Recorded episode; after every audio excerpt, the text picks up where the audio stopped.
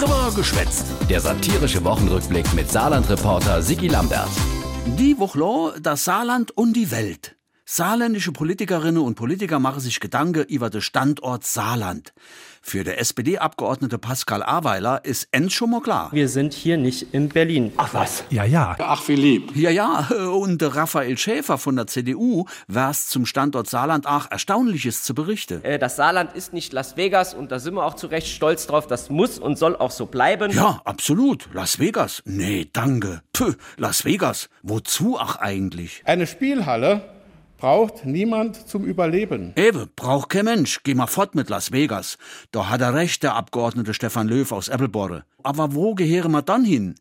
Die Chefin, et Anke Rehlinger, wär's rot. Unser Land steht mit beiden Beinen in Europa. Und zwar, wenn es um Anke geht, mit dem einen Bein in Deutschland und mit dem anderen in Frankreich. Weil, Wer unser Saarland liebt, der liebt auch Frankreich. ja, mm, steile These. Wie war das noch mit der Corona-Grenzschließungen? Das französisch-saarländische Freundschaftsband ist mit Zerreißproben verbunden. Ja, so wär dat ewe bei Freundschaften. Aber dass es Saarland wirklich mit zwei Beinen in Europa steht und überhaupt auch mit all andere Körperteile, dafür hat unser Finanzminister de Jakob von Weizsäcker ein stichhaltiger Beweis. Er wär's nämlich aus zuverlässiger Quelle, dass es inzwischen mehr als eine Million Bewohner Europas gibt, die geboren sind als Ergebnis von Erasmus-Austauschprogrammen. Das bringt uns in Europa wirklich auch zusammen, ganz konkret. konkreter geht es wirklich nicht.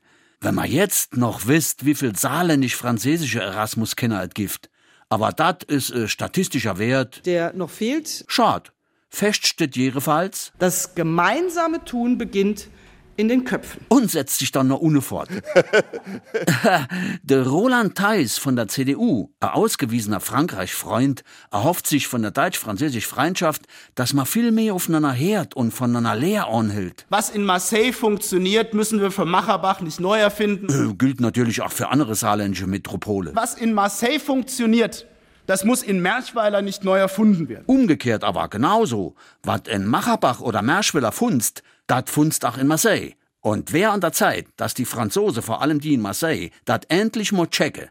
Ah, alle dann, komm, geh mir bloß fort.